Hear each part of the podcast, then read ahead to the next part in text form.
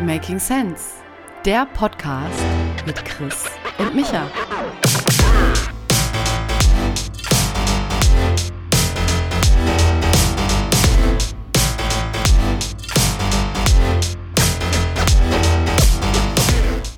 Christopher. Michael, einen wunderschönen guten Tag, guten Abend. Wie geht es dir? Christopher. Äh, ja, okay. Ich habe mal wieder heute Nacht eine Schlaflos-Episode gehabt. Ähm, aber das hat dazu geführt, dass ich mir ein paar Videos angucken konnte, die ich äh, jetzt hier, da kann ich jetzt hier was teilen. Das ist auch praktisch, oder? Ein Podcast machen ist so einfach, oder? Ja, ja, ja. Einfach nicht schlafen und dann äh, so irgendwelche random Videos angucken. Ja. Und möchtest, so? möchtest du darüber reden? Was Gleich. gefällt? Ah, okay. Super.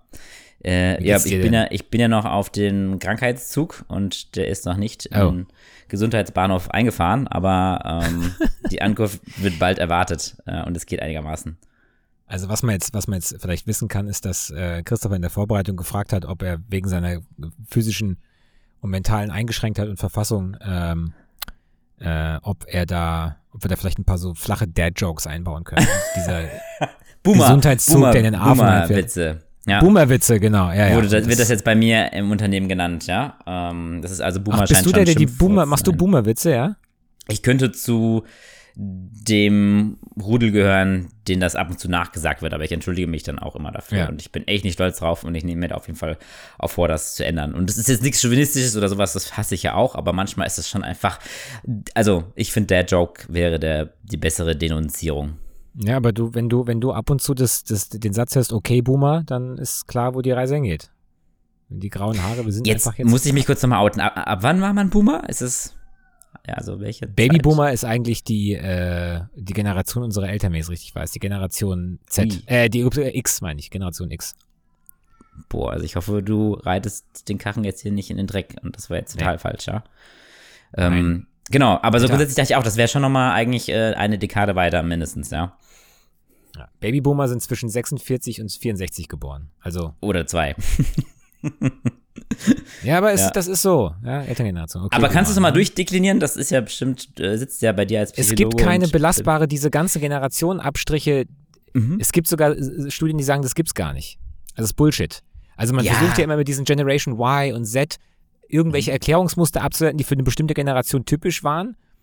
Und ich habe Mhm. vor, weiß nicht, sehr langer Zeit mal eine, eine Studie gelesen, die sich mit diesen ganzen Sachen auseinandergesetzt hat und, und herausgefunden hat, es gibt, das gibt es nicht. Das ist zwar, das fühlt sich zwar richtig an, zu sagen, dass es eine Generation X gibt und die hatten die Voraussetzungen, deswegen waren die im Schnitt eher so und dann gab es die Generation Y, die, aber das ist nicht, das ist wohl nicht belastbar, diese Aussagen. ich aber de- sie machen ich- sich halt gut. Ich denke, ich verstehe vollkommen, was du meinst. Aber der Punkt ist ja, dass es trotzdem irgendwie äh, berechtigt ist, das auszudrücken, was man damit auszudrücken versucht. Es ist ja irgendwie klar, dass es nicht die schubladenmäßigen Generationen gibt, äh, weil es gibt ja, Ja. weißt du, das ist ja eine Gleichverteilung. Jedes Jahr kommen ja neue Menschen. Ne? Jedes Jahr werden Menschen 18 und, und so weiter. Jedes Jahr äh, ist ein Gap von 20 Jahren zwischen Menschen, der neu entsteht und so weiter und so fort. Ne?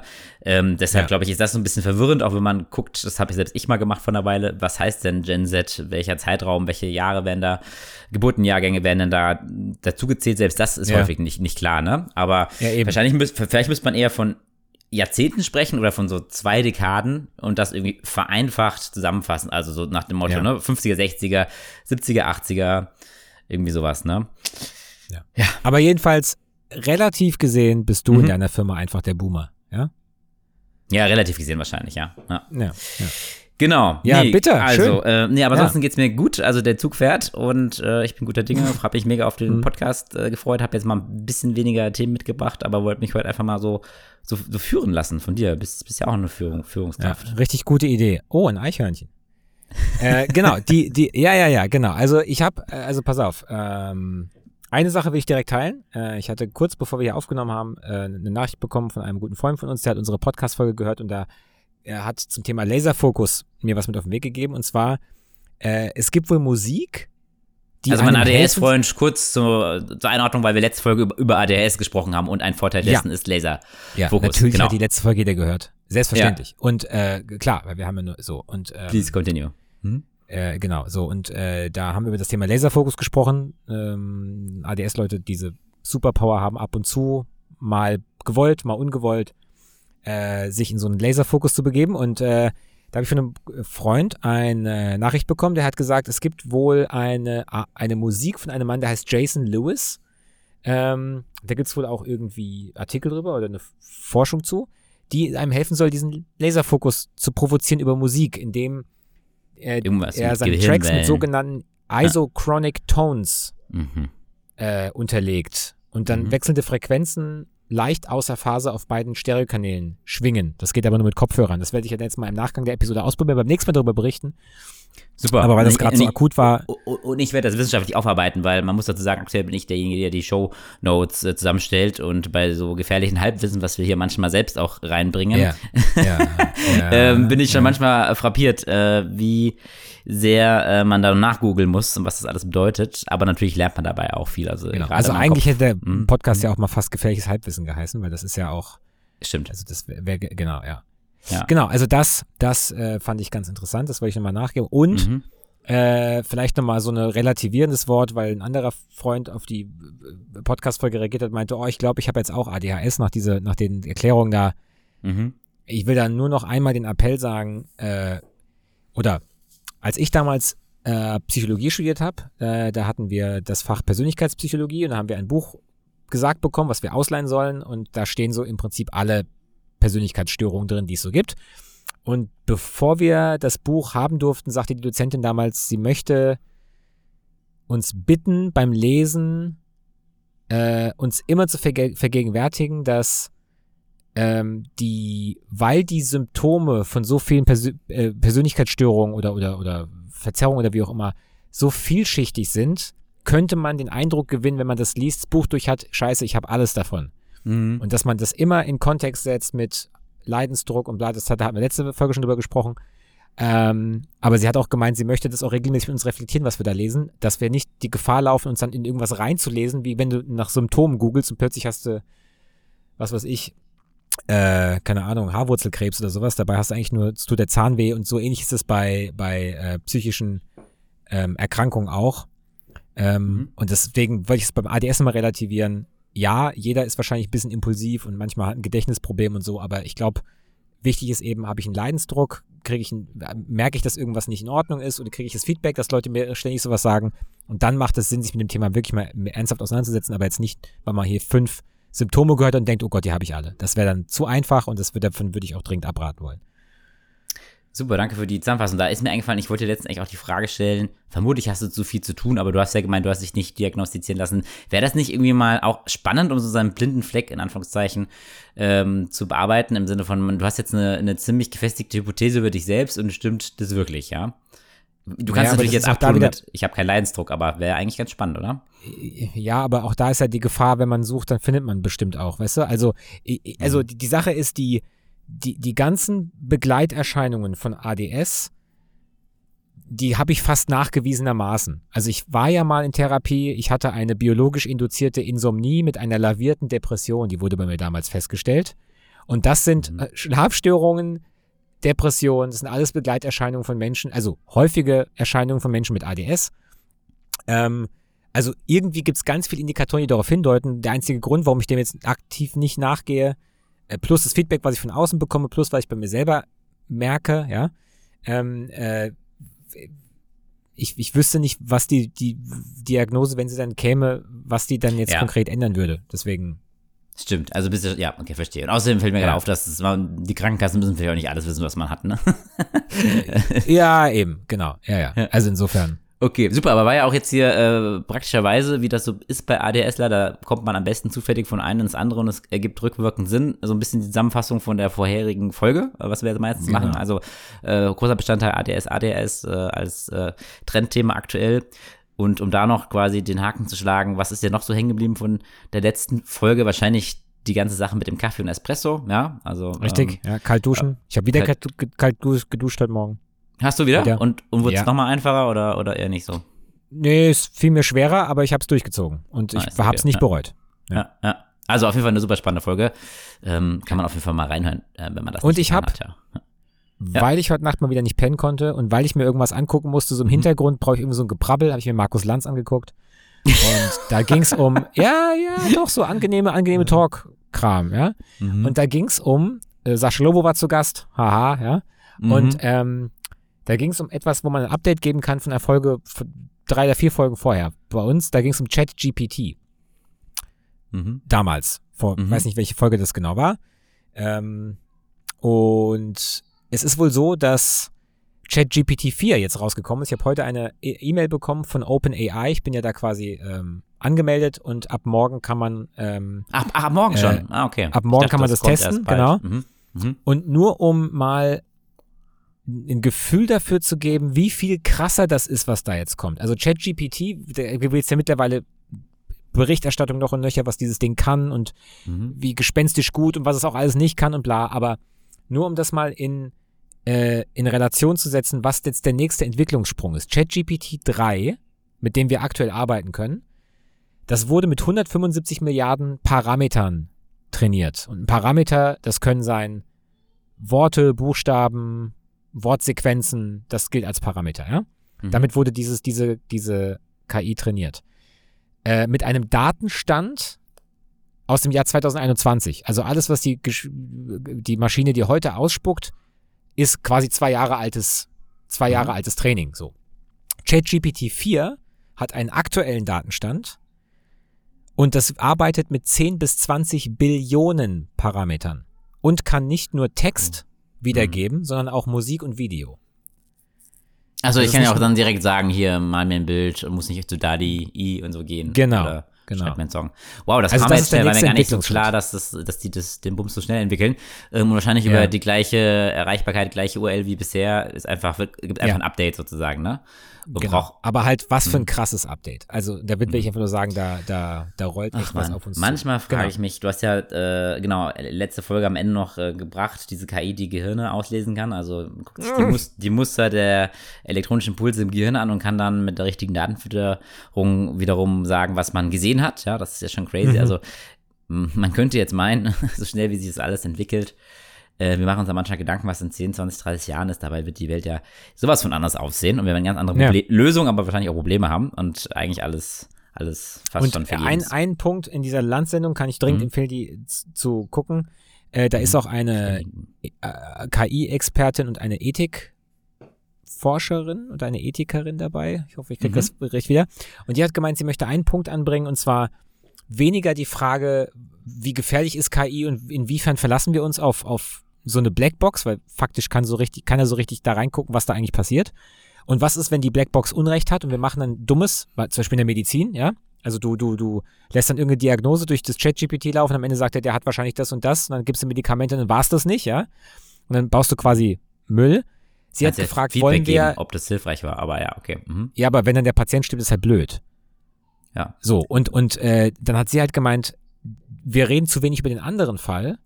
Was ist, wenn du in der Medizin zum Beispiel unterstützt durch KI eine Empfehlung bekommst und du als Arzt entscheidest dich dann dagegen? Es wäre aber die richtige Entscheidung gewesen.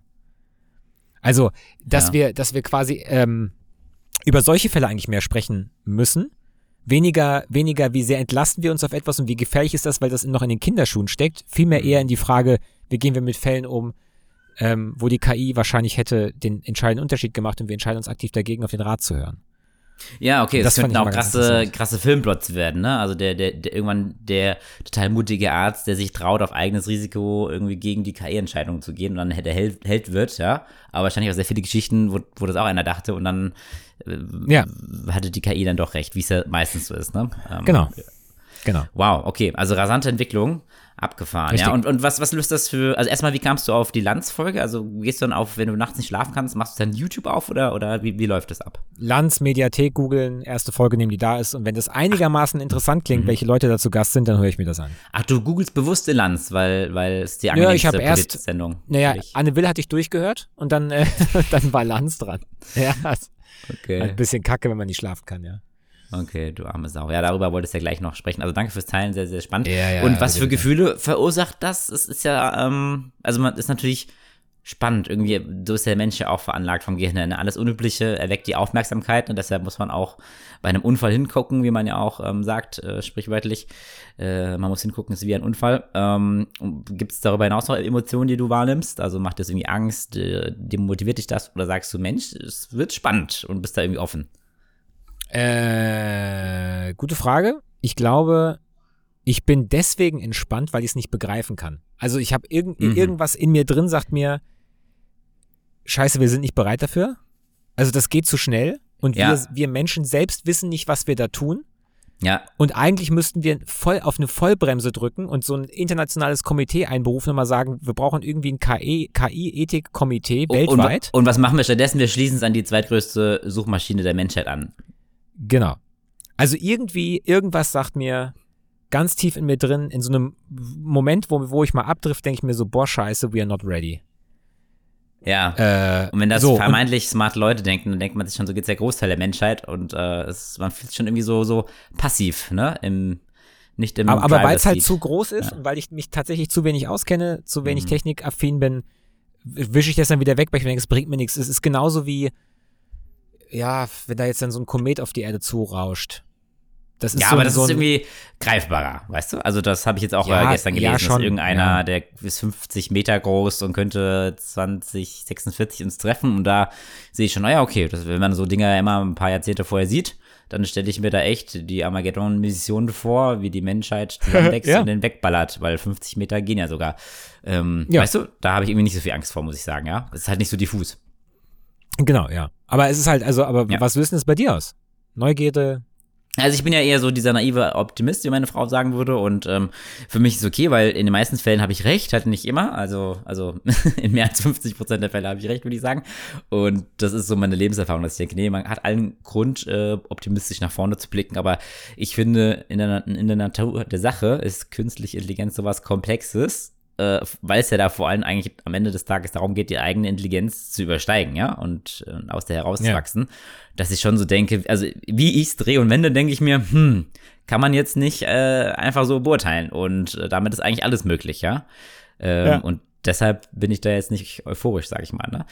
Aber ich habe schon diesen Grundglauben, dass, dass sich ja technologische Entwicklung äh, nicht auf, aufhalten lässt langfristig. Es gibt immer Ja. zu viel, fast schon Game Theory-mäßig, ähm, zu viele Anreize, es irgendwie doch zu machen. Und die Menschheitserfahrung tendenziell, ich weiß nicht, wie du das sagen würdest, weil du bist ja immer, immer ein bisschen realistischer, kann man jetzt sagen, ja, ähm, hat ja eigentlich schon gezeigt, dass im, im der Metatrend schon ist, dass technologische Entwicklung Vorteile für den Menschen hat oder haben kann, wenn man dann den Umgang mit ihr spätestens lernt, weißt du? Deshalb Ja. ist ja die Lebenserfahrung eigentlich schon ganz gut, aber da man es nicht aufhalten kann, denke ich halt, ähm, wie du sagst, vielleicht müsste man es verlangsamen, auch das ist schwierig, äh, muss man das auf jeden Fall annehmen und sich darauf einstellen, dass die Reise dahin hingeht. Und so Meter, Meter denke ich mir, egal was bei herumkommt, für mich ist eigentlich die einzige Logik aus dem Ganzen, wow, ich bin übrigens erstaunt, wie wir jetzt hier schon wieder so deep ähm, geworden sind, weil das stand gar nicht auf unserer Themenliste, ähm, dass ich denke, dass das irgendwie Teil der Evolution ist, ne? Also von der ganz einfachen Evolution von Mikrobakterien, ne, bis hin zu Säugetieren, bis hin zu uns, bis zu Hybrid und dann irgendwann KI und was dann auch immer kommt, ob da eine Selbstzerstörung am Ende kommt oder irgendwas, was neue Universen kreiert oder, oder vielleicht sind wir schon auch in ein solches, keine Ahnung. Aber weißt du, ich sehe das ja. irgendwie so als, als äh, grundnatürliche Entwicklung, als Gesetzmäßigkeit des Universums an. Und weißt du, was ich meine? Und deshalb versuche ich Ja, mich ja. jetzt auch nicht dagegen zu wehren und das irgendwie aufzuhalten oder irgendwie auch äh, resign zu resignieren, sondern einfach so nach dem Motto, ich mache das Beste draus. Ist das nachvollziehbar? Ja, das ist doch, das ist doch gut. Mhm. Ist doch super. Ja. Aber würdest du sagen, Genau. da fühlst du dich auch äh, abgeholt, von dem, wie ich es ausdrücke, oder sagst du, bist du wirklich anders unterwegs? wie gesagt, ich, ich, ich, ich schwanke so. Ich habe letzte Woche, als ich im Hotel war, äh, mit meinen Kunden da noch so so ein, so ein äh, kurz, so ein Mini-Clip auf YouTube gesehen. Ich weiß nicht, ob es ein Reel war oder wirklich ein Kurzvideo von Joe Rogan und äh, Elon Musk, wo es auch um die Frage ging, wie schlimm ist es denn, was wir da gerade machen mit diesem Mhm. ganzen KI-Kram? Und Elon Musk war tatsächlich sehr viel pessimistischer als, äh, Ja. als ich dachte. Ja, das ist ja Also bekannt, das- dass auch die Silicon Valley-Ikonen da äh, sehr unterschiedliche Standpunkte vertreten, ne? Also sehr radikal von wegen, Ja. hey, das ist super. Ich glaube, der Zucker Zuckerberg sagt es eher positiv, ne? Weil er setzt ja auch so ein bisschen in, auf die Ja, Richtung. Alter, der ist wahrscheinlich ein Roboter. Also ich meine, wenn du den mal anguckst, Ja, hat Also auch immer das gleiche ja T-Shirt an. Ja, total auffällig. Ja, naja, das ist jetzt nicht so, aber mir geht es eher um seinen Gesichtsausdruck, der ist ja manchmal ein bisschen spooky. Ja. Gut, also okay, Aber- also, also Update, also ich glaube, KI kann man vielleicht auch festhalten, ist nie zu Ende diskutiert, auch nicht in diesem Richtig. Podcast. Auf das kommen wir immer wieder zu sprechen, vor allem wenn dann die Entwicklung wirklich so exponentiell ist, wie sie ja die Logik auch vorgibt und wie es alle vorhersagen, dann, dann haben wir auf jeden Fall tendenziell sogar noch häufiger was drüber zu erzählen. Und das ist aber auch der, der Gedanke bei unserem Podcast. ne? Wir zwei tauschen uns tief aus über Themen, die wir beobachten, versuchen es irgendwie irgendwie zu verstehen und das ist eine Reise, ne? Und ähm, so geht's ja auch vielen, die jetzt den Podcast hören, dass die sich ja die gleichen Fragen stellen oder auch ähnliche Infos erst seit kurzem haben und da ist irgendwie schön, so ein bisschen Gedanken hin und her, hin und her zu spielen und dann auch, wie wir es ja immer mehr bekommen, auch Gedanken von der Community und wenn es nur äh, tolle, optimierende Musik ist, ja? Sehr spannend. Ja, ja, genau. Äh, genau. Ansonsten habe ich ein Thema, das du, das ist ganz interessant. Also äh, vielleicht mal das, das, das erste, was mich am meisten beschäftigt. Ich bin mal wieder, ja, wie es halt so ähm, ADS-Leute machen, vom Hölzchen aufs Stöckchen gekommen und dann bin ich mein Video gestolpert von einem Mann, der ein Buch geschrieben hat. Und es geht um die Geschlechterungleichheit im Bildungssektor. Im Bildungssektor. Und- okay. mhm, mhm. also ist ein Amerikaner, der hat, wie gesagt, Buch geschrieben, ähm, warum der moderne Mann struggelt quasi, ja. Was Ah, okay, also- sein können. Also um es einzuordnen, letzte Folge hast du was über den Geschlechterunterschied in der Medizin und der Forschung gesprochen, dass ja, das ist ja was anderes. Also, bevorteilt werden. Und jetzt äh, geht es ums Bildungssystem und was da ja, ja, genau, Unterschied wobei das, richtig, weil bei, bei John Oliver ging es ja eher darum, dass es einen teilweise unbewussten Bias in der Medizin gibt, Mhm, weil man einfach oft einfach Frauen vergessen hat, wenn es darum ging, Medikament zu testen, ja. Aber das ist jetzt nichts, wo, ähm, was quasi, äh, wie soll ich sagen, äh, mit böser Absicht passiert ist, behaupte ich mal. Es liegt einfach daran, dass man, manchen, also das hat ein bisschen was mit dieser Bildungsungleichheit zu tun, weil einfach Frauen auf dem gebildeten Arbeitsmarkt halt eben noch nicht immer da waren. Das hat sich ja alles erst ab den 70er Jahren so langsam oder Ja. entwickelt. Sch- So. Mein Punkt ist jetzt eher, ähm, wir haben durch die, dadurch, dass wir Frauen, ich kann jetzt hauptsächlich über Amerika sprechen, der hat zwar auch Daten von anderen ähm, Industrienationen, wie zum Beispiel Deutschland, aber er hat jetzt in dem Fall hauptsächlich von äh, USA geredet. Ähm, Anfang der 70er Jahre hat man, äh, da gab es irgendwie so ein, so ein Gesetz, ein Erlass, der Frauen sehr viel mehr Zugang zu Bildung geben sollte, also das Frauen erleichtern sollte, irgendwie aufs College zu gehen, also ungefähr äquivalent zu deutschen Universitäten und so. Und seitdem, und, und damals, zu den Anfang der 70er Jahre, gab es eine Ungleichheit, deutliche Ungleichheit zu Lasten von Frauen. Soll heißen, also es gab ein Gender Gap für Uni-Abschlüsse in USA in 1972. Da war das quasi 13% zugunsten der Männer. Also es haben quasi 13% mehr Männer einen Uni-Abschluss gehabt als Frauen. Mhm. Und heute ist der Unterschied 15% zugunsten von Frauen.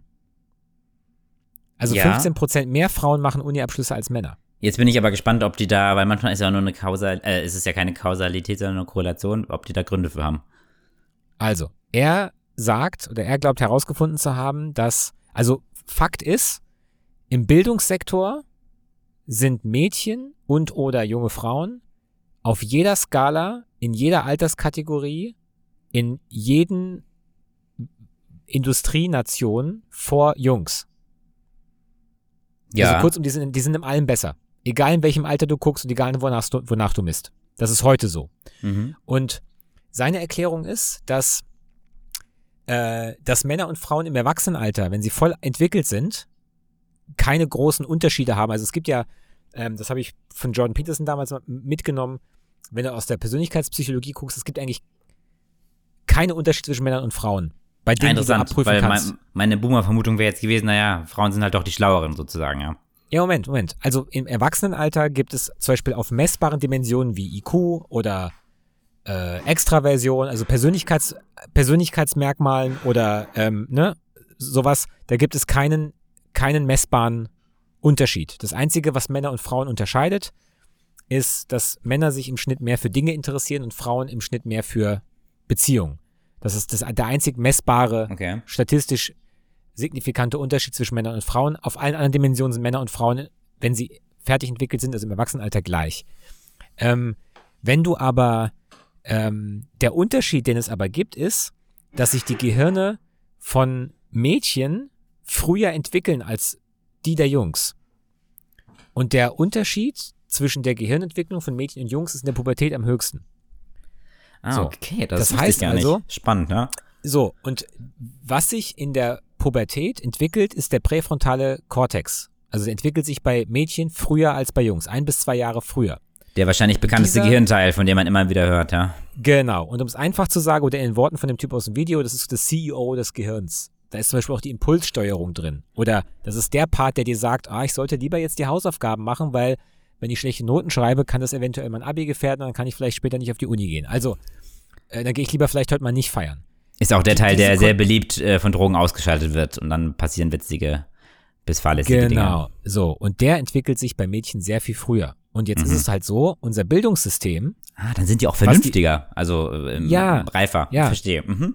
So, und, das, und der Witz ist, dass unser Bildungssystem viel besser auf die, auf die Entwicklung von Mädchengehirnen ausgerichtet ist als auf Junggehirn, ist erst deutlich geworden, als man quasi in den 70er Jahren in den USA vor allem die Bremse von Frauen oder jungen Mädchen weggenommen hat und die viel mehr an der Bildung hat teilhaben lassen. Da wurde dann erst Mhm. deutlich, dass unser Bildungssystem eigentlich diskriminierend gegenüber der jungen Entwicklung ist, weil das, was du, unser Bildungssystem ist darauf ausgelegt, dass du halt früh quasi, ich, ich sage jetzt mal frei übersetzt, präfrontal gerecht dein Leben Ja, ausrichtest. viel mit Logik und Analytik und Fleiß und auswendig lernen oder irgendwie sowas. und Ne? Impulskontrolle Ja, und bla, Impulskontrolle, genau so. Und das ja. favorisiert Mädchen und das äh, sch schlägt sich jetzt dramatisch in den Zahlen wieder und hat quasi die Ungleichheit, die es in den 70er Jahren gab, zugunsten von Männern, die man quasi wegkriegen wollte, indem man Frauen befähigt hat, hat sich jetzt umgedreht zugunsten, äh, zu, zu Ungunsten der Männer.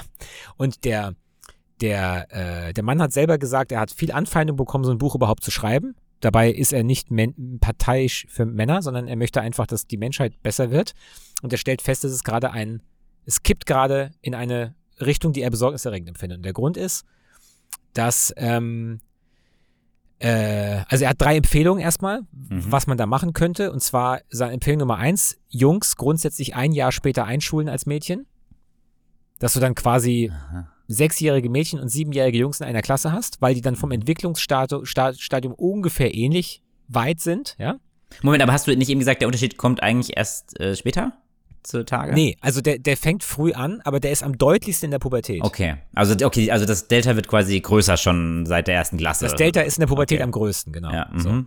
Und also er empfiehlt Jungs ein Jahr später einzuschulen.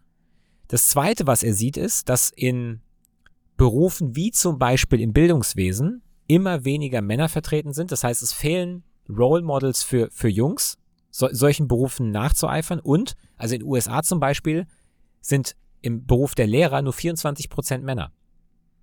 Das heißt also 76 Prozent sind Frauen und natürlich prägt das auch die Art, wie unterrichtet wird.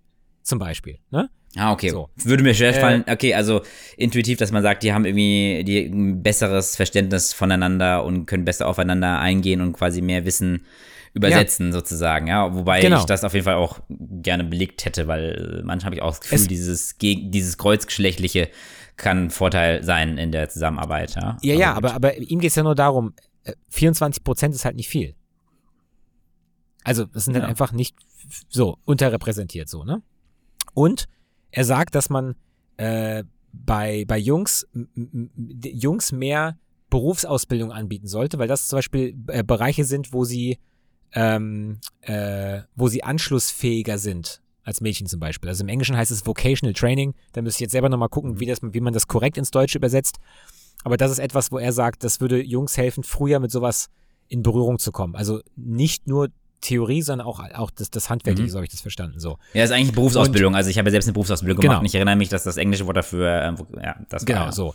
Und er sagt, der, der, wa- warum er, glaub, er glaubt, dass es wichtig ist, ist, dass es eine, eine Entwicklung ist, die für die Gesamtgesellschaft schädlich ist, weil ähm, die, die Daten für den USA sind, dass im Schnitt, also er hat halt gemeint, wenn du, wenn du Männer und Frauen an der Spitze des, des Bildungssystems fragst, also Leute, die einen super Uni-Abschluss haben und einen super Job haben in der Wissensarbeit, die gucken nach links und rechts und sagen, hey, ich sehe dieses Problem nicht. Aber er hat gemeint, das Hauptproblem ist die Working Class. Also Männer in der Working Class, die, die, äh, die trifft das richtig hart. Weil da gehen die durchschnittlichen Löhne runter, äh, die Anzahl von Männern in weniger angesehenen Berufen steigt immer mehr. Ähm, und die Repräsentanz von Männern in Heal-Jobs. Also es gibt ja die STEM-Jobs im Englischen, das wäre das die deutsche Äquivalent zu MINT. Also Ah, Mathematik, okay. Ingenieurwesen. Naturwissenschaften und Mhm. Technik, ja. Im Englischen heißt es STEM. Und im, das Gegenteil von STEM ist Heal-Jobs. Also Health, Education, Administration, Literacy. Also Mhm. Bildung, ja, gro- im Großen, im Ganzen und, und Gesundheit. Und Care, Und- genau. Mhm. Er sagt im Prinzip, die, die Entwicklung auf dem Jobmarkt ist ungefähr 1 zu 3. Also für einen Job, der im STEM äh, entsteht, entstehen drei Jobs im Heal-Bereich. Und im Bereich von Heal werden Männer immer weniger. Also zum Beispiel, vor zehn Jahren waren der Anteil von Männern unter Psychologen, PsychologInnen 39 Prozent. Und der ist in den letzten Jahren auf 29 Prozent geschrumpft. Und äh, die aktuell in den USA unter 30-jährigen PsychologInnen, nee, in dem Fall muss ich nicht gendern, also so Quatsch. ja, also äh, äh, es gibt 5% Männer unter Psychologen unter 30. Also der Crazy. Trend ist Crazy. komplett rückläufig. Also da ist, verschwinden die Männer aus bestimmten Berufsgruppen teilweise komplett. Und äh, also das ist der, einer der Gründe, warum er sagt, man muss dagegen steuern, man muss am Bildungssystem was machen man muss quasi auch die Zeit ein bisschen, man muss einen Lag einbauen, ja, dass es für, für Jungs und Mädchen gleichermaßen in Anführungszeichen fair ist, was einfach den Entwicklungsstadius angeht. Und er hat noch einen dritten Punkt, wo er sagt, äh, wa- was für die Gesellschaft ein Problem sein könnte, und das nennt er das, das Vaterdefizit. Und er sagt halt, dass ähm, äh, also Jungs wie Mädchen brauchen Role Models. Und meistens ist es so, dass halt die Mädchen sich an den Müttern orientieren oder an, an weiblichen Role Models und Jungs sich an männlichen Role Models orientieren. Und wenn Männer den kürzeren ziehen, wenn es um den Bildungsbereich geht und in Anführungszeichen dann gesellschaftlich schlechter abschneiden in Summe, dann fehlen Jungs die richtigen Rollenvorbilder. Also vor allem auch, wenn du halt, wenn du halt als Junge in die Schule gehst und du siehst nirgendwo einen männlichen Lehrer, woher solltest du auf die Idee kommen? Ich meine, das ist ja die gleiche Diskussion umgekehrt, die es bei Frauen gab. Also wie willst du Frauen für Technik, technische Berufe begeistern, wenn du überall nur so, wenn über alles eine Pimmelparade ist? Und das gleiche gilt ja jetzt für Männer auch, für in Anführungszeichen weiblich dominiertere Berufe. Äh, wenn du nirgendwo Pfleger siehst oder Lehrer oder so, wo, wo soll die Aspiration herkommen, so einen Beruf zu wählen? So. Und er sagt halt, dass ähm, die Tatsache, dass Mä- Männer, aber er bezieht sich da eher auf die Working Class, nicht auf die gebildete Schicht, immer mehr am struggeln sind, führt unter anderem auch dazu, dass halt Ehen auch nicht halten. Und er sagt zum Beispiel, dass vier von zehn Kindern in den USA werden außerehelich geboren. Und in der Regel ist es so, Kinder, die Wow. in, in einem Elternhaus aufwachsen, wo die Eltern getrennt sind, verlieren eher den Kontakt zum Vater als zur Mutter. Mhm. Das heißt also, auch, das ist wieder so ein sich selbst verstärkender Effekt im Prinzip, dass dann vor allem Jungs in Patchwork-Familien oder in Familien, wo, wo, wo der Vater, wo die Eltern getrennt sind, meistens eine fehlende Vaterfigur haben, nicht eine fehlende Mutterfigur. Und das wiederum wirkt sich auch auf die Chancen im Bildungs, in der Mhm. Bildungslaufbahn aus, ja. So, also das ist wirklich ein, dann, dann wird quasi dieses, dieses äh, Handicap, was Männer eh schon haben, auch noch vererbt.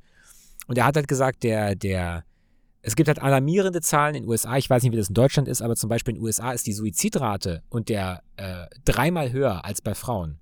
Und steigt sogar. Also der ist jetzt mittlerweile sogar bei fünfmal höher. Und ähm, der Medikamentenmissbrauch, ne? Also so, so hier ähm, Ah, interessant. Fentanyl und so, als alles bei Männern. Okay, höher. ich dachte sogar, in, äh, in Deutschland äh, bringen sich mehr Frauen um oder versuchen es zumindest häufiger und die Männer sind aber äh, kon ja. konse konsequenter und rabiater, also viel mit Erhängen und Erschießen und die Frauen machen das eher subtiler oder aufritzen und so. Deshalb hatte ich eigentlich eine andere Ah, Zahl in okay. Deutschland im Kopf. Aber kann man ja beides. müssen wir mal gegenchecken, weiß ich Kann, nicht. genau, also, können wir beides ja mal recherchieren. Ähm, sehr spannend, ja.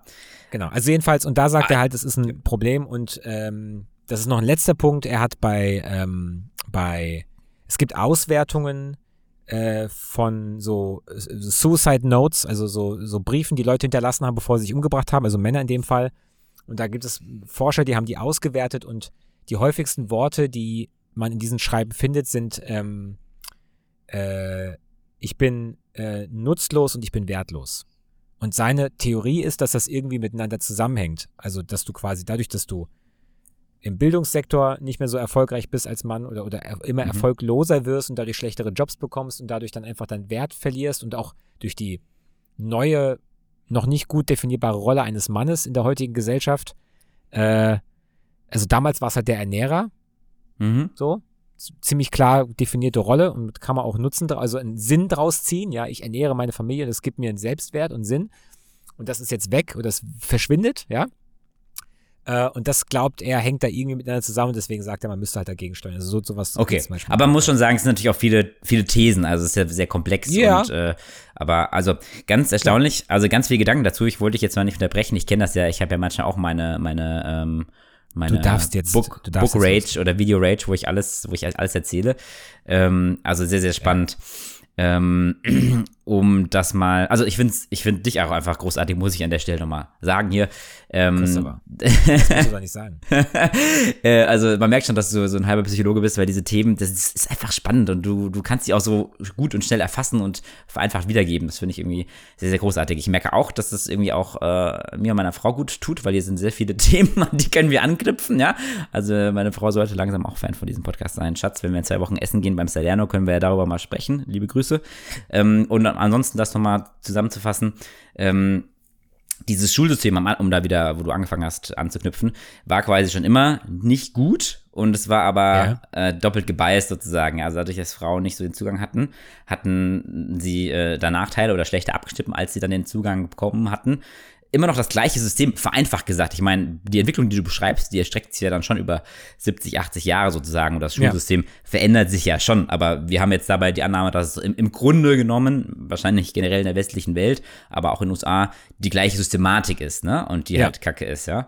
Und da jetzt eigentlich der, der äh, Nachteil für die ähm, Männer da ähm, obvious wird, das finde ich ganz interessant, die später einschulen zu lassen. Ja, man, puh, also kann mir gar nicht vorstellen, wie man das gesellschaftlich äh, durchbekommt, dass da so ein Wille entsteht. Äh, Vielleicht müsste man da so. Aber wie so- wusstest wie du so- das? Was denn?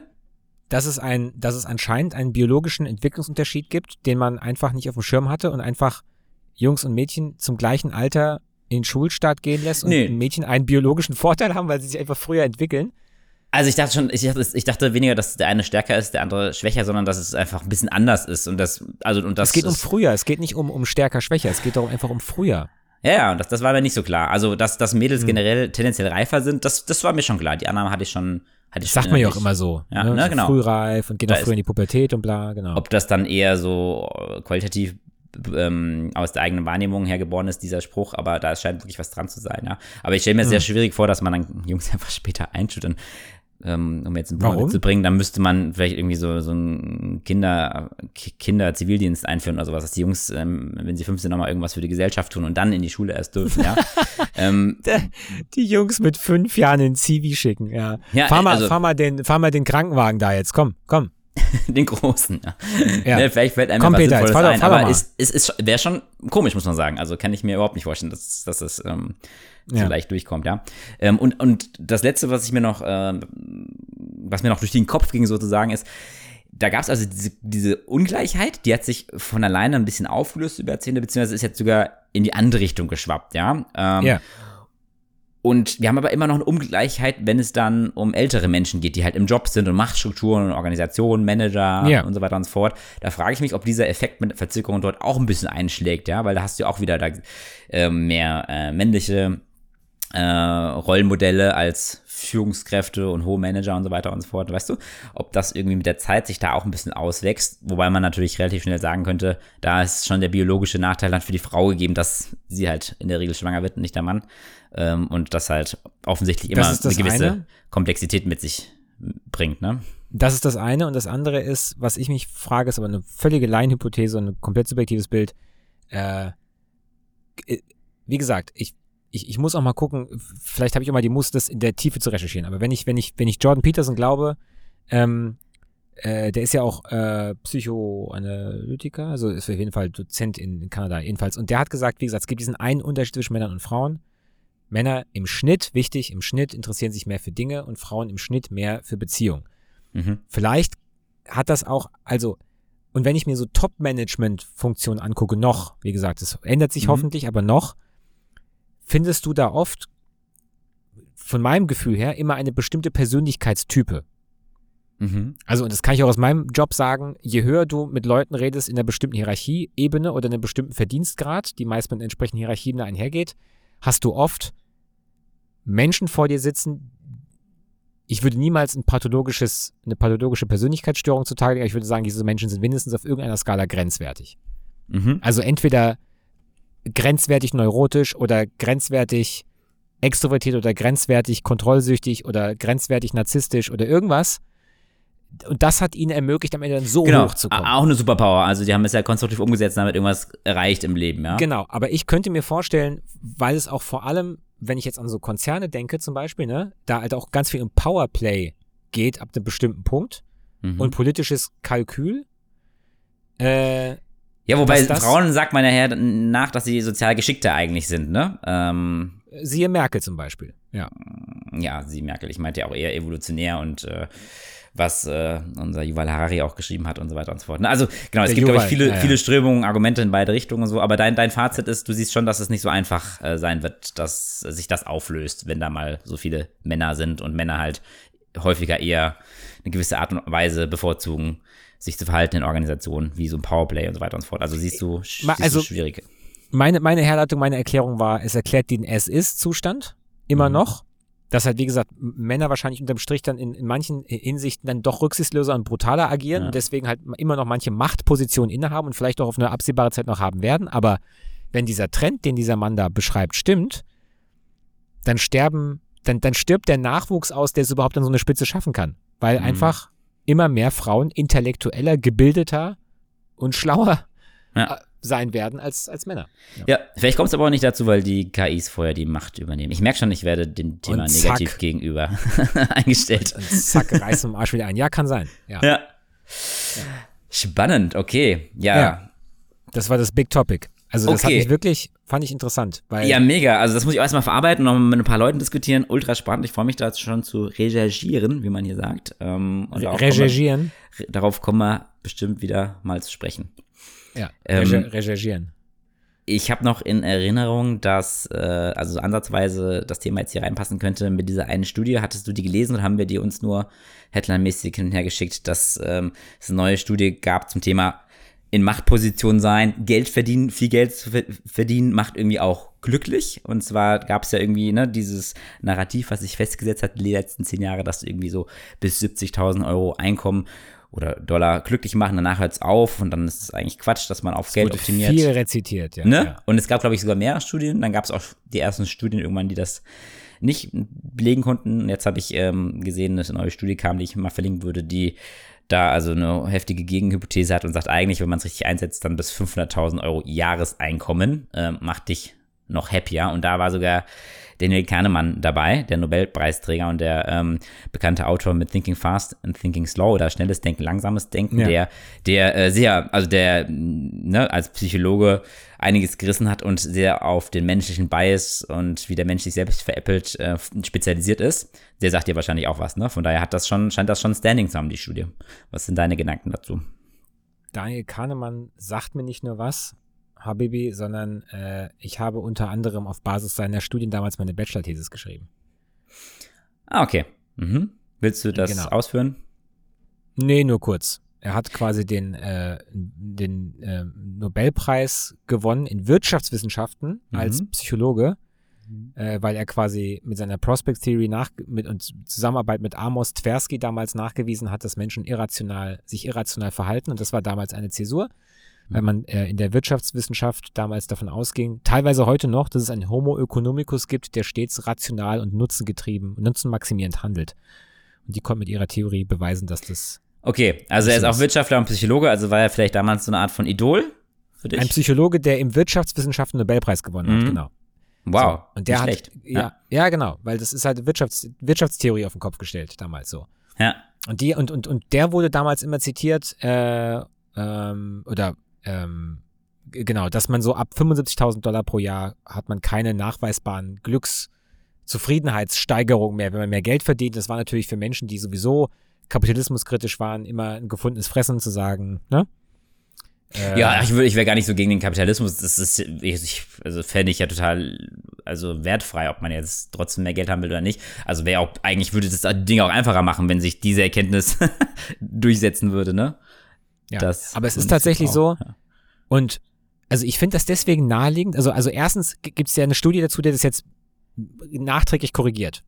Ja? Also genau, aber Moment, Moment die, also diese 75.000 oder also roundabout 70.000, da war er selbst auch schon involviert damals. Das habe ich jetzt nicht mehr auf dem Schirm. Ähm, also hat, glaube, hat, er, ja. hat er sich selbst widerlegt sozusagen ein bisschen oder ergänzt. Ja. Okay, das müssen wir mal recherchieren. Ich werde also das nochmal recherchieren. also er hat es auf jeden packen. Fall widerlegt, ja? Das okay. Ding, es hat jahrelang gehalten und er hat es jetzt. Äh, aber deutlich äh, halt, ne? Ja. ja. Und it only nee, also makes sense to you. Genau, also ist, ich, ich habe gerade geguckt, es ist tatsächlich so, die äh, das 2010 Paper war von ihm. Mhm. Auch gut. Ja, und da haben sie quasi, das, das ist äh, quasi die, die, die, die Happiness ähm, geht mit, mit dem Einkommen nach oben und die, die, die, die flacht ab zwischen 60 und 90.000. Das war ein Paper von ihm aus dem Jahr 2010 und das wurde jetzt widerlegt. Finde ich ja herausragend, dass er so ein Wissenschaftler ist, der dann auch äh, so offen ist und auch bereit ist, öffentlich zu machen, dass er was völlig anderes herausfindet, zehn Jahre später, ne? Ja, er hat sich selbst quasi ja, auf den Prüfstand ja. gestellt und festgestellt, er muss es korrigieren. Ja, und das Lustige okay. ist, ich finde das gar nicht, ich finde es deswegen nicht so überraschend, weil ich habe vor geraumer Zeit ein Doku gesehen äh, über irgendeinen so Bau, ja, ja, über so ein, ähm, da ging es um Reichtum in Deutschland. Ich glaube, es ging so grundsätzlich um diese Schere von Arm und Reich, keine Ahnung. Es geht um Reiche in Deutschland, um irgendeinen so Bau, Unternehmer in Deutschland. Der hat sich dann da eben interviewen lassen und sich in die Karten gucken lassen, seinen Alltag und so. Und der ist halt so ein klassischer FDP-Wähler, weißt du, Leistungsgesellschaft, wer viel leistet, verdient auch viel und so. Und ich Sah auch so aus und war so gekleidet, ja? Ja, ja, und mit Haare zurückgegelt und so, mhm. ne, mit dem Anzug unterwegs so. Und der hat aber eine ganz interessante Sache gesagt. Und zwar, und ich glaube, das hat lustigerweise, wie gesagt, die Zahl ist jetzt wahrscheinlich zufällig ähnlich, aber er hat gemeint, wenn du ab ungefähr einem Vermögen von 500.000 Euro ungefähr, ähm, ist es fast unmöglich, dein Vermögen zu schmälern, weil die Dinge, die du dir kaufst, irgendwie automatisch im Wert steigen. Also gefühlt, wenn du ab 500.000 Euro, 600.000 Euro Vermögen, wie auch immer, schmeißt du Geld zum Fenster raus und es kommt zur Tür wieder rein. Ja. Also keine Ahnung, du verballerst dein Geld für eine Rolex, ja, irgendwie wird die halt mehr wert, ja, weil das mittlerweile ein Wertanlagegut ist. Du mhm. kaufst ein teures Auto, kannst du teuer weiterverkaufen. Also der ja, irgendwann, irgendwann, also es ist ja auch leicht erklärt, entweder du kaufst irgendwann Luxusartikel, die erfahrungsgemäß einfach nicht so den, den Wert verlieren oder du investierst halt, weil du das Geld nicht verkonsumierst, ne, weil du die Grundbedürfnisse und das alles ja. darüber hinaus eigentlich auch schon gedeckt hast und dann nutzt du Geld eigentlich nur dazu, dass es arbeitet und wieder mehr Geld abwirft. Ne? Deshalb, ich weiß, also ich bin mir nicht so sicher, ob das easy peasy möglich wäre heutzutage noch für 500.000 Euro, je nachdem, wie schon dein Lebensziel ist. Also je nachdem, wie viel du wirklich im Alltag verkonsumierst. Ich glaube, das ist die entscheidende Variable. Aber, ja, ja, aber ja, lass es zwei, drei also Millionen sein. Das ist was, was schon irgendwie äh, äh, viele Millionen Menschen auf der Welt haben, ja, und die sich dann quasi auch nicht, kaum noch dagegen wehren können, reich ja, zu bleiben. Ja, genau, das ist eigentlich ja. der Punkt. Klar, du kannst deine Fixkosten so hochschrauben, dass du ohne weiteres pleite gehen kannst, aber grundsätzlich so Dinge, die du dir dann anschaffst, sind in der Regel dann eher Dinge, die entweder den stabilen Wertverlauf haben oder sogar mit der Zeit mehr, mehr wert werden. Ja, ja, super spannend, boah, da gibt es schon wieder ganz viele Themen, an die ich anknüpfen könnte. Also vielleicht nochmal kurz gefragt, also diese Info 500.000 im Jahr, das wundert dich nicht, dass ähm, die Zahl so hoch ist und man trotzdem bis dahin noch Nee, doch, das hat, mich, das hat mich hat das okay, tatsächlich okay, überrascht okay. Ja, und ja. gleichzeitig musste ich mich, als ich das gelesen habe, an diese Doku erinnern und mir dachte, ja, mhm. vielleicht ist es so eine Schwelle, wo man einfach, ja. Aber man, aber das ist ja was völlig anderes. Also 500.000 Einkommen im Jahr jedes Jahr ist ja was anderes als 500.000 Vermögen. Ja, ne? ja, ich ähm, weiß. Deswegen meine ich, das ja. ist ein zufälliger ja. gleicher Wert. Die, äh, aber ich, die, mich hat das schon sehr überrascht, doch. Ja. Also die Zahl, die ich auch gerne mal wissen würde, wäre, ähm, wie viel Dokus du schon in deinem Leben geschaut hast. Aber ähm, eine andere spannende Zahl, die ich jetzt äh, weiß, ist, äh, genau. weil du gerade gesagt hast, ähm, mit den 500.000, das fand ich ganz witzig, dass ich mal einen Podcast gehört habe von Christian Angermeier. Das ist ein deutscher den kenn ich wohl, ja. Milliardär. Wo, woher kennst du den? Von, äh, ach so, von Microdosing, bla bla bla. Genau. Ah ja, okay, okay. Das Thema hatten wir auch schon woanders. Äh, der Trend, äh, smarte Drogen sich zu verwenden, um sich zu optimieren. Ne? Da kommen wir bestimmt ja. irgendwann auch mal drauf, ja. Und der wurde mal in einem Podcast gefragt, äh, was sein Gefühl war, bei welchem Vermögen es wirklich gar keinen Unterschied mehr gemacht hat. Das fand ich super spannend. Ist natürlich vollkommen äh, realitätsfern und irrelevant für den Alltagsdeutschen oder auch für uns, aber fand ich mal interessant zu hören. Der hat irgendwie der, ist, der hat jetzt nicht ganz viele Milliarden, der hat nur ein paar Milliarden, ja. Und er hat gesagt, er hatte das Gefühl, dass irgendwas zwischen 300 und 400 Millionen hat er, da hat er gemeint, da hat es wirklich, seitdem macht es gar keinen Unterschied mehr, was er macht. Weißt du, er kann jede, gefühlt jede Firma kaufen, also eine gewisse Größe von Firmen kaufst du sowieso nicht alleine. Ja. Ne? Er kann, kann sich jede Yacht, jedes Haus, also er kann sich eigentlich alles und davon Vielfaches kaufen und es macht einfach keinen Unterschied. Und er hat auch geschrieben, dass er quasi da eigentlich nicht mehr, also fällt es dann nicht mehr von runter, ne? Aber fand ich interessant, dass der 300 bis 400 Millionen aufgerufen hat. Also wenn man jetzt wirklich Large Scale denkt und so nach dem Motto, ähm, ich kann ja noch pleite gehen, indem ich mir zu viele Yachten kaufe und die gegen die Wand fahre, ja. Sehr, sehr spannend, ja. Ähm, und finde das so absurd, ja. Aber ja, und, und das Ja. Thema, ähm, jetzt, jetzt kommen wir potenziell wieder auf etwas zu sprechen, wo ähm, du dich nicht erinnerst, obwohl wir es äh, gemeinsam erlebt haben. Ähm, dieses Thema, dass sich äh, im Kapitalismus das Geld, also das Geld dazu tendiert, sich selbst zu äh, akkumulieren und anzusammeln, das ist ja sozusagen die Hauptkritik am Kapitalismus, die ich auch teile, wo ich jetzt natürlich auch nicht die beste Ja. Lösung habe. Aber das finde ich, kann man auch mal unterstreichen. Da gibt es ein ganz tolles Buch, auch wenn der von FDP-Wählern eher negativ gesehen wird, von Thomas Piketty. Sagt dir das was? ja. Genau, Ja. Und, und, und der sagt auch, das ist eigentlich das Hauptproblem des Kapitalismus und das ist nur zu lösen durch clevere Besteuerung, durch, durch clevere Umverteilung, weil, ähm, hast du nicht letztens auch mal gesagt, es gibt gar nicht unbedingt so viel mehr Reiche, aber die Reichen sind halt bedeutend reicher geworden sozusagen, ne? Also dahingehend geht die Schere auch auf und in der Mitte Das klingt sehr schlau, wahrscheinlich habe ich das gesagt, ja. ja. und bei Thomas Piketty, ich weiß nicht, ob du dich erinnerst, waren wir mal auf dem TED Talk, das erste und einzige Mal, dass wir auf dem TED Talk selbst waren, in Berlin. ich wusste Ich? das nicht. Wir waren mit Ich war unseren. nie auf einem TED Talk. Bist du dir sicher? Oder warst du vielleicht Ja. der Einzige, der nicht da war? Weil das war nach unseren, Ja. einem unserer Männertrips. Ja. In, okay. Ja, okay. Schade. Genau. Ich erinnere mich daran, dass ich nicht dabei war. Okay, okay, dann äh, Mia Culpa. Ähm, aber der hat einen sehr, sehr spannenden Vortrag und TikTok gesendet, äh, ge- geteilt, gehalten, wo er alles nochmal erklärt hat, so leicht verständlich. Das fand ich sehr, sehr spannend, den werde ich auch mal teilen. Ja. Na gut, also so viel zu dem Thema Geld macht doch glücklich. Sehr, sehr lange Zeit zumindest. Mm, irgendwelche Making Senses daraus noch? Nö, nur einfach ein bisschen ähm, weiterarbeiten, dass man irgendwie mehr als äh, das durchschnittliche Einkommen bekommt und dann ähm, ist man tendenziell auch glücklicher. Verrückt. Was hast du denn noch? Ist, äh, ja, Ja. Verändert, verändert jetzt nicht meinen Anspruch, äh, mehr, unbedingt mehr Geld verdienen zu wollen, aber es macht, wie gesagt, Sinn und äh, die, die Höhe überrascht mich aber sonst. Ja, also wir beide haben schon eher so die Philosophie, also klar, man muss Geld verdienen, aber wenn man es irgendwie schafft, mehr und mehr herauszufinden, was man kann und der Gesellschaft bieten kann oder auch der Wirtschaft natürlich, dann ist das Geld, Einkommen, f- eine Art von finanzieller Freiheit ein Nebenprodukt sozusagen. Siehst du das, siehst du das so? Für mich, äh, ja, genau. genau. Und Oder würdest du sagen, naja, so einfach ist es nicht, du musst schon trotzdem auch lange Zeit oder vielleicht immer Dinge tun, die findest du jetzt nicht so geil. Und dann ist es immer noch schwierig, viel Geld zu verdienen.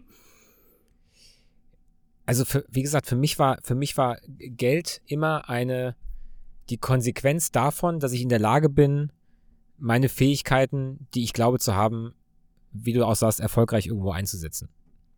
Und Ja. wenn ich das sch- schaffe, dann werde ich irgendwie gutes Geld verdienen. Das war zumindest immer meine Überzeugung. Ich war mir halt nur nicht sicher, ob ich es finden kann. Ja. Ich glaube, ich bin jetzt so. Aber das, also in seinen 30ern ist cool, wenn man da so grob die Kurve bekommt und so eine gewisse Sicherheit gewinnt, von wegen, ah ja, okay, also hier in, in dieser Richtung wird schon was bei rumkommen. Und es muss ja auch nicht Genau. ein Und Riesenvermögen äh, sein. Ja. Ja, genau. Aber bei, bei, bei mir ist die, die, die, die Geld heißt für mich Sicherheit haben. Mhm. allem voran und es ermöglicht mir oder aber die, die wichtigste Währung für mich war immer Zeit eigentlich. ja, ja. Also versuchst, aber heißt es auch, dass du, als du älter geworden bist, sozusagen mehr und also mehr und mehr versuchst, äh, deine Entscheidung nicht vom Geld abhängig zu machen, ja? Ich habe meinen Lebensstil immer meinem aktuellen Einkommen angepasst und nicht umgekehrt. Ja. Und das, ist aber auch eine, eine, eine, es gibt ja auch diese, hast du das Buch gelesen, Rich Dad, Poor Dad, oder hat mir Aragorn davon erzählt? Ich weiß gar nicht. Also jedenfalls, äh, der, der glaub, so von Aragorn. wegen, ja, das ist nicht das richtige Mindset und so und da gibt's ja diese blöden Sprüche, dress for the job you want, not for the job you have und da, da, da, da. Bei mir war es eigentlich immer so, ich habe mir meinen Lebensstil immer so reduziert, dass ich in der Lage war, x Monate von wenig Geld zu überleben, dass ich nie Angst hatten musste, meinen Job zu verlieren. Ähm, das heißt, es war nie ein, ein Treiber, also Angst war nie ein Treiber, weil ich immer wusste, ich komme irgendwie dann doch immer durch, weil ich einfach nicht viel hab. Gibt ja Mhm. in meiner Branche treffe ich ja oft Leute, die aus hochdekorierten Positionen entweder sich selbst rausgekickelt haben oder sich verändern wollen und dann sagen, ich habe jetzt ein halbes Jahr hier, aber danach muss ich wirklich wieder arbeiten, weil ich habe dann ja doch jetzt gerade das Haus gekauft da, ne, Mhm. und muss also das ist für mich zum Beispiel, das waren für mich immer gedankliche Fesseln, die wollte ich nie haben. Und Ja. deswegen habe ich mir quasi so immer so einen niedrigen Start aufgebaut, wo ich nicht viel Geld verdienen musste. Und wenn ich mehr hatte, habe ich mir dann auch mehr geleistet. So, Ja. Aber, aber immer so Aber so läuft es ja nicht immer. Also irgendwann gehst du ja schon Commitments ein, wo du sagst, naja, ich kann, wie als, ne, wie unternehmerische Entscheidung, Investitionsentscheidung, Ja. ich gehe jetzt einen Lebensstil oder eine tatsächliche ja- Investition ein, von der ich dann ja potenziell gemacht. nicht mehr so leicht Genau. runterkomme, wo ich im Zweifelsfall auch irgendwie äh, eine Entscheidung klar. nach dem Verdienst treffen muss, ja. Ähm, aber Ja, idealerweise schafft man das zu vermeiden in seinen 30ern. Ähm, ja, irgendwie auch. Ja, aber naja gut, aber ich habe auch in, in, in unsere Firma hier investiert äh, und ich macht sich auch direkt in meinem Cashflow bemerkbar, weil ich den Kredit zurückzahlen muss für diese Investition. also negativ, ja, genau. Ja, ja, ja, ja negativ, Mhm. genau. Mhm. Es, es, so, und die, die, die, die Wohnung, in die wir jetzt ziehen zum Beispiel, die ist zwar größer als die, die wir jetzt haben, aber sie ist, ich sag jetzt mal, für einen Mensch in meinem Alter und mit meinem Jobstatus und so, also andere Menschen in meinem Alter mit dem, die das machen, was ich mache, könnten sich theoretisch viel mehr leisten. Ja, locker mal zwei Zimmer Ja. mehr. Ja. So, aber das ist jetzt nicht der, Punkt. Also ich, ich, irgendwann wird sich das auszahlen, da bin ich mir sicher, aber das ist jetzt nicht Ja. der, nee, der Treiber. Aber was du, was du mir an der Stelle vielleicht noch mal erläutern kannst, äh, weil das wollte ich dich schon mal fragen, das hast du erwähnt. Ich habe es schon wieder genau vergessen, was es war. Es gab doch diesen Ausdruck des Frugalismus. Das, wie sind denn Menschen unterwegs, die Frugalarier sind? Alter. nee, wie, wie, wie, wie heißen Also. die? Frugalisten? Das, ja, ja, ja. Also das, ist das vielleicht, ist eine, ist, ist, das vielleicht unser Ziel? Sollten wir nicht äh, so sein wie die? Also, also im Prinzip ist Frugalismus, man kann auch einfach sagen, sparsam sein, ja? Mhm. Also so, das ist, das ist äh, also äh, sparsam und reduziert leben. So Das kann man so jetzt einerseits sein, weil man ein begrenztes Budget hat. Wie du ja sagst, du hast deinen Lebensstil immer angepasst an, an dein Budget.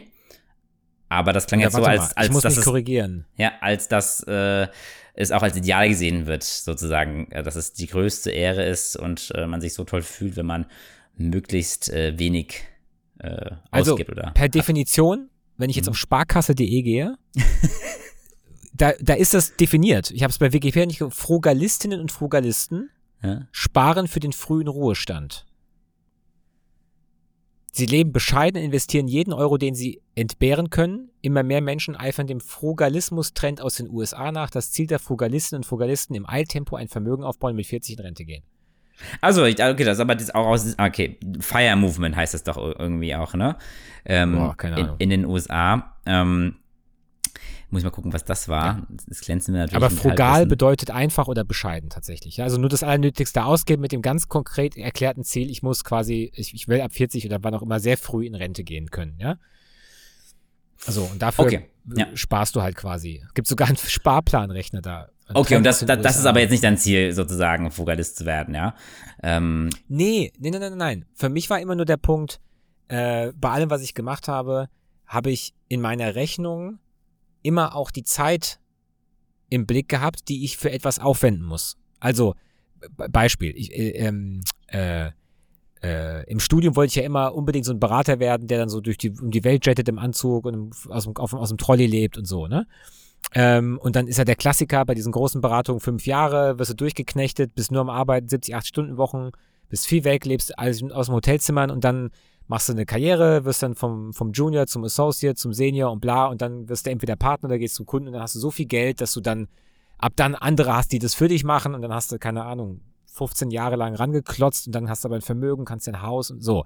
Aber du hast halt eine bestimmte Zeit sehr, sehr, sehr, sehr, sehr viel gearbeitet und hast wahrscheinlich Mhm. Freundschaften verloren, keine Ahnung, ein paar gescheiterte Beziehungen oder Ehen, weil du einfach nur am Arbeiten bist, aber immer mit dem Ziel, so in den 10, 15 Jahren, da gönne ich mir dann mal was. Und da hat mir immer die, die, die, der Faktor Zeit, also der Zeit, die, in solchen Lebensplanungen spielt die Zeit keine Rolle, weil die ist egal, weil man, weil es, das Geld ist der wichtigere Faktor, weil die Zeit hat man ja dann später noch zum Genießen. Ja, weil du gerade sagst, da gönne ich mir was, also da gönne ich mir Zeit sozusagen, ähm, aber die gönnen sich ja schon sehr viel Geld along the way, ja, und ähm, genau. verblasen viel. Genau. Ja. Und Und, das das, andere Extrem ist sozusagen Frugalismus äh, und genau, Fire Movement, jetzt habe ich wieder, das war ähm, Financial Freedom, äh, Financial Independence, ähm, Retire Early, also so nach dem Motto, ähm, so viel, also über, genau das, ja. über lange Zeit möglichst viel beiseite legen, um halt quasi äh, passives Einkommen tatsächlich zu haben, häufig in Form von ähm, Dividenden, Zinsen und so weiter und so fort. Oder auch was aufzehren, wenn du ein durchschnittliches Lebenserwartungsalter ansetzt, ne?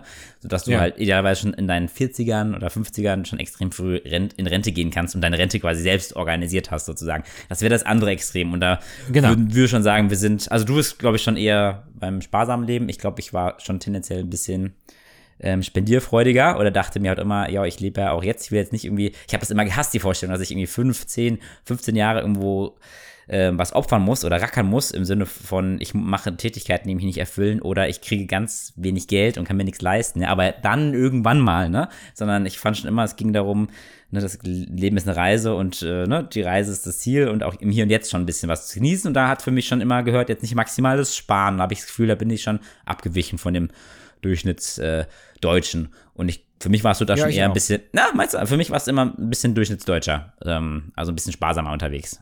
Würdest du nicht sagen? Nee, nee, es ist ja einfach sparsam zu sein, wenn man eh keine Kohle hat, ne? Also okay, dann, verstehe, okay. Also, also du warst dazu, nee. dazu, dazu, gezwungen durch die Umstände, ja, verstehe. Mhm. Ja, wo, genau, wo andere einen Bausparplan hatten, nee, nee, nee. Ich habe mir halt mhm. sehr viel Zeit gelassen, Geld zu verdienen. Also mhm. ähm, ich habe sehr spät angefangen, echtes Geld zu verdienen. Habe teilweise dann auch, als ich dann schon mal einen Job hatte, wo ich gut verdient habe, bin ich dann nochmal absichtlich einen Schritt zurückgegangen. Mhm. Also, das, das, das werfe ich mir vor. Deswegen war ich halt sparsam, hat, hat keine Wahl aufgrund mhm. von Karriereentscheidungen. Ja. Ja, genau. Aber, Aber so, ja, genau. ja, mit Making Sense, ähm, es ist halt, wie ich schon sagte, so gut, wenn man in den 30ern irgendwann das Gefühl hat, okay, es zahlt sich langsam alles aus, ja, egal was jetzt das Opfer war, ne, ähm, was man gebracht genau. hat. Ähm, genau. Und wenn man das mit Ende 30 nicht hat, dann ist, glaube ich, ist es natürlich alles auch sehr, sehr schwierig. Dann geht einem so ein bisschen die Leichtigkeit flö flöten, ne? weil sich ja, weil man parallel ja fast schon unabhängig von seiner, von seinem Erreichten, zum Beispiel Einkommen, gewisse, Ziel, als älter wird, gewisse Ziele und Bedürfnisse hat, äh, Familiengründen etc. oder auch dein um Umfeld sich verändert, ne, und der Lebensstil. Und man wird da schon ein bisschen zu, zu gezwungen, ne? Von daher ist es cool, echt, wenn man seinen 20er, 30ern möglichst viel ausprobiert, um dann das zu finden, äh, womit man langfristig hoffentlich glücklicher ist, als wenn man irgendwie schon in seinen 20ern auf irgendwas gegleist ist und auf diesem Gleis bleibt, ne? Ja. Genau. Aber daran anschließend, das vielleicht noch so als, als kleines, leichtes Schwanker zum Ende hin. Ähm, ich bin über einen Tweet gestolpert von, ich weiß gar nicht, hat mir wahrscheinlich der Algorithmus vorgeschlagen. Und äh, da hat ein Typ eine Liste gemacht von zehn Dingen, von denen er weiß, dass er sie auf seinem Sterbebett bereuen würde. Und er hat die absichtlich bewusst aufgeschrieben Geil. Weil er sich die, damit er sie quasi präsent hat, dadurch dieses Auf, durch das, das, das, das, den Akt des Aufschreibens. Und über das Nummer eins denke ich ganz viel nach und das hat tatsächlich die letzten Jetzt bin ich gespannt. Wochen dazu geführt, dass ich noch bewusster Zeit meiner Tochter verbracht habe als sonst. Ja? Und zwar der, äh, der, der, der, Punkt eins, den ich bereuen würde mit meinem Kind, in den magischen Jahren nicht genug Zeit verbracht zu haben. Mhm. Und er sagt halt, es gibt ein vernichtend kleines Zeitfenster von einer Zeit, für, in denen du für dein Kind die Welt bedeutest. Und ah. danach werden Freundschaften wichtiger, Partner und die füllen dann die Rolle aus. Und dieses und die, diese, dieses kleine Zeitfenster nicht komplett ausgenutzt zu haben. Hat, hat er geschrieben, was das Zeitfenster ist? nee. Oh, und wie alt ist er? Ist er schon so super weise und in seinen 50 Sehe seh ich nicht. Nee, der, okay. der, ist wahrscheinlich so alt wie wir. Macht mega Sinn, äh, berührt mich direkt und würde am liebsten jetzt zu meiner Tochter rennen, ne? Ja, genau. Also wie gesagt, auf Englisch, ich lese mal vor, Deathbed Regret not spending enough time with my kids during the magic years. Und mhm. das, und als ich dann gemerkt habe, so kann man ja jetzt mal ein bisschen teilen, so, ne? Manchmal stehst du morgens auf und willst deine Ruhe haben und dann habe ich vielleicht mal Lust, irgendwie gerade die Nachrichten zu gucken und dann ist ein Kind da und will unbedingt mit dir, dann muss er irgendwie Kaffee umrühren tausendmal, dann muss mit mhm. dir ins mhm. Bad und irgendwie äh, jetzt hatten wir irgendwie so einen Tick, dass ich irgendwie die Zahnbürsten aus den Zahnbürstständern da rausräumen muss und äh, dann wieder mir geben muss und wieder reinräumen muss und das machen wir dann halt ungefähr, was weiß ich, 56 Mal und du hast nicht einmal an deinem Kaffee getrunken und so. Und das sind dann so Momente, wo du denkst, so, das ist um 5 Uhr morgens oder um halb sechs. Äh, und dann bist du, dann merkst du so, bist du so sauer oder genervt oder was. Und dann habe ich immer diesen Tweet vor Augen, denke mir so, Alter, eigentlich, ja, ja, ja, ich verstehe schon, dass mich das nervt und so, aber eigentlich muss ich das genießen, Mann, weil die, dieses kleine Wesen will gerade unbedingt Zeit mit dir verbringen und hat so viel Spaß dabei und grinst die ganze Zeit an. Du, du, du schäm dich für diese Gedanken, schäm dich, weil du, du wirst es, du wirst es vermissen. und wenn, bestrafst wenn, wenn, du dich dann auch?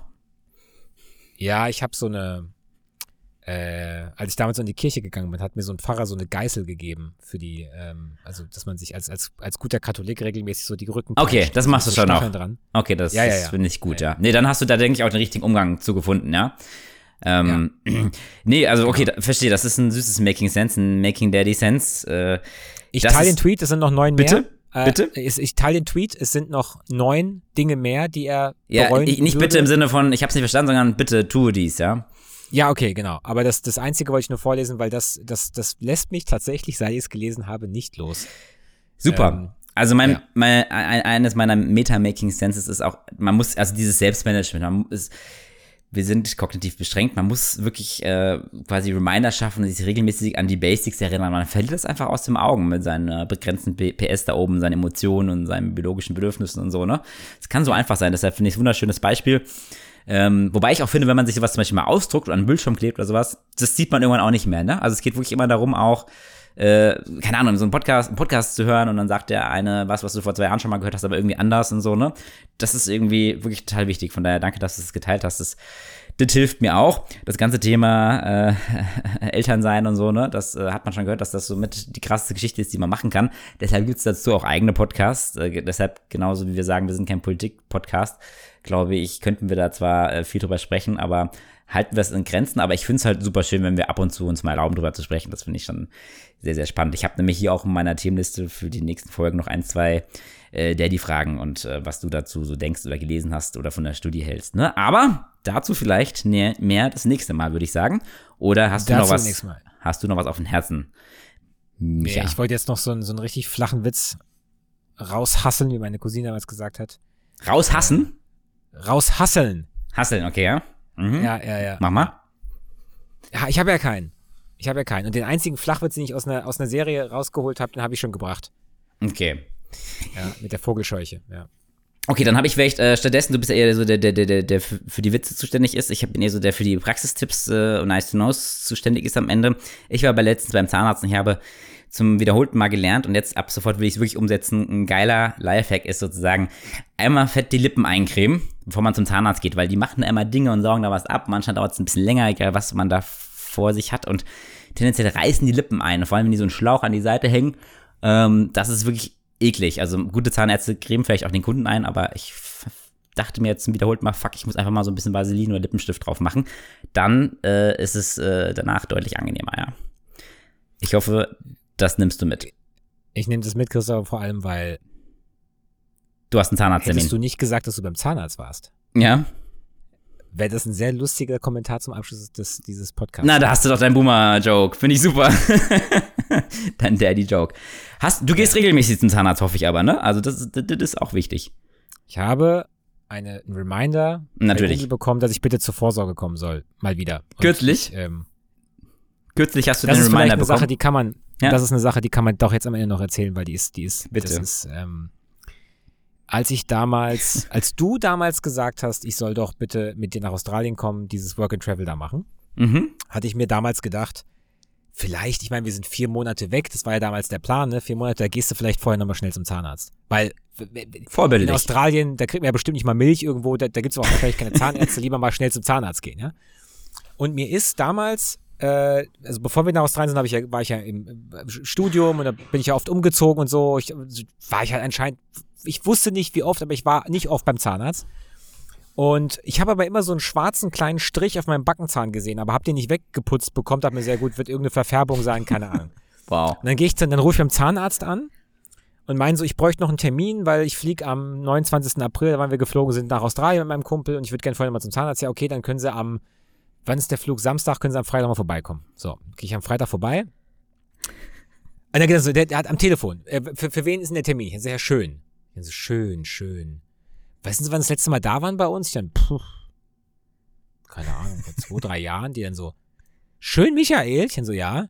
Um Gottes Willen. Ich dann so, was denn? Sie waren vor sieben Jahren das letzte Mal bei uns. Ich dann so, hoch, hoppala, da wird's aber allerhöchste Eisenbahn so. Ich dann so hin und dann Zahnarzt, Mund aufgemacht, bla bla, ja, alles super, tolle Zähne und wie lange waren Sie nicht hier? Super gepflegt und so. Ja, dann können wir ja, oh, was denn das? Ich dann so, was ist was? Ja, da hinten auf dem Backenzahn, der schwarze Strich. Ich dann so, ja, gute, gute, genau, da wollte ich drauf anspielen, was ist denn das? Und dann kratzt er da so rum, meint, ja, das ist Karies. Ich dann so, oh, naja. Und dann gemeint, sie waren jetzt schon ein paar Jahre nicht mehr bei uns. Ich dann so, ja, richtig. Hm, na gut, dann könnte es aber auch schon tatsächlich ja, das könnte schon tief gehen, ne? Also Oh. das sollten wir auf jeden Fall in den nächsten zwei Wochen machen lassen. Ich gemeint, wenn ich Ihnen jetzt sage, dass ich morgen wegfliege, werden Sie, ja gut, dann kommen Sie halt nach dem Urlaub wieder. Ich dann, ja, ich bin nur drei, vier Monate weg. Gut, aber nach sieben Jahren, gesagt. also was machen da vier Monate noch Unterschied? Genau, und dann hat Ja. er gemeint so, ähm, das sollten wir schon machen. Ähm, passen Sie auf, wenn, wenn das nicht so tief geht, dann brauchen wir nicht notwendigerweise eine Betäubung. Dann spüren Sie das gar nicht mal. Wenn es tief geht, müssen wir mal gucken. Ähm, aber ich sehe ja, Sie haben ein buntes Bein, so schmerzempfindlich können Sie nicht sein. Also wenn Sie keine Betäubung brauchen, können wir es jetzt direkt machen. Ich dann so, Oh Gott, ich ahne, worauf es hinausläuft, ja. Mhm. da habe ich mir gedacht, der hat ja gesagt, es tut vielleicht nicht weh. Und dann habe ich tatsächlich mir in einem Backenzahn rumbohren lassen, ohne Betäubung. Alter, das ist erlaubt. Und der hat gemeint, heben Sie die Hand, wenn es weh tut. Und ich meine, also Du bist ein krasser jeder, der Typ. beim Zahn. Naja, also ich habe mich krass gefühlt, um dann, also natürlich hat es dann irgendwann wehgetan und als ich dann die Oh. Hand gehoben habe, wir hatten einen Deal. Der Zahnarzt und ich, wir hatten einen Deal. Wenn Ja. ich die Hand hebe, hört er auf. Und dann habe ich die Hand gehoben und er dann so, oh, nur noch ein, zwei Sekunden, ich hab's gleich. Und dann habe ich mir gedacht, das ist jetzt ein Albtraum, ne? Weil der hat dann nicht, der hat dann nicht aufgehört. Das hat wirklich wehgetan. Das ist echt ein Albtraum. Das Oh war ein mein Gott. Albtraum. Also wir hatten, wir hatten einen Deal. Das ist wie, wenn wahrscheinlich beim SM-Studio gibt's ja auch Safe Words. Da hört man ja Mhm. auf. Ja. Nicht, dass ich jetzt da Erfahrung Das war dein hätte, beim Zahnarzt Safe Word hatten oder ein Move. Safe Word vereinbart. Mhm. Den Arm heben. Dann hat er einfach weitergebohrt, ey. Das waren mindestens noch fünf Sekunden. Jedenfalls, er hat's dann tatsächlich entfernt. Und ich dachte, ich habe mich ja ganz gut geschlagen. Und dann wollte ich von diesem Stuhl aufstehen. Mir ist aufgefallen, dass ich hatte so ein, so ein sommerliches Hemd an. Und das war komplett nass. Also selbst meine kurze Hose war nass. Vom, ich habe so geschwitzt vor Angst, ja. dass ich wirklich den, mein, mein T-Shirt, äh, mein Shirt hat an diesem äh, Stuhl geklebt. Ja. Und dann habe ich mir vorgenommen, äh, mal öfter zum Zahnarzt zu gehen. Hast du auch gemacht? Und dann war ich in Köln bei dem Zahnarzt. Sieben Jahre später sind, sozusagen, Um dann ja? festzustellen, dass es wieder fünf Jahre waren. Oh, Michael, ich weißt du, auch ich gedacht, hoffe, ey, deine ja. Mutter hört den Podcast nicht. Die dachte sich, okay, 18, 19, na gut, ganz fertig ist er noch nicht, aber ich lasse ihn da mal gehen und dann hört sie das jetzt. Ich Sieben gehe Jahre ja jetzt jedes Jahr. Zahn, sieben Jahre nicht zum Zahnarzt gegangen und dann das, ne? Top Zähne. Aber greift auch äh, der, den Tipp von der letzten Episode auf. Also manchmal muss man einfach auch äh, äh, sich zeitlichen Druck aufbauen und dann macht man die Dinge auch. Also hat ja hervorragend äh, funktioniert dann in der Situation, ja? Ge genau. Und du bist schmerzfrei dann am nächsten Tag hoffentlich nach Australien mit mir geflogen, ja? Die Geschichte hatte ich Ja, genau. Der hat gemeint, kann sein, dass dann im Kabinendruck da irgendwie das, die Plombe da rausfliegt, aber ist auch nicht passiert. Hat, hat, hat ja alles geklappt dann. Ja. ne? Okay, letzter Zahnarzt-Tipp, also genau regelmäßig gehen. Einmal im Jahr reicht meiner Meinung nach. Äh, Zahnreinigung muss man machen, kriegt man fast immer ersetzt, wenn man so eine Zahnzusatzversicherung hat. Und äh, für die meisten Menschen, ja, da habe ich auch mal einen Podcast gehört, den ich natürlich jetzt auch noch verlinke, reicht auch ähm, regelmäßig einmal die Woche Zahnseide benutzen. Man muss das gar nicht jeden Tag machen, finde ich ultra nervig. Ah, ich ja. hasse es, ja. Ja, ich auch. Ähm, und einmal die Woche reicht für die meisten Menschen, dass sich da halt Dinge, äh, Zahnsteine nicht, an, nicht ansammelt. Ne? Und das einmal die Woche ist so mein Habit, mein Ritual sonntags abends. So ein bisschen der ähm, Beauty Su- Sunday, ja. Ähm, äh, dann ist man, glaube ich, ganz gut aufgestellt, ja. ja, cool. So, mit diesem schönen Bild, mit diesen vielen Tipps entlassen wir die Christopher. Leute aber jetzt wirklich. Es war mir eine Ja. Freude, eine Ehre. Ein Fest. Ich freue mich auf nächste Woche. Ich hoffe, du schläfst heute Ich Nacht mich besser. auch. De definitiv. Definitiv. Und bis nächste. Woche. Bis dann, ja. Mach's gut. Ciao. Tschö.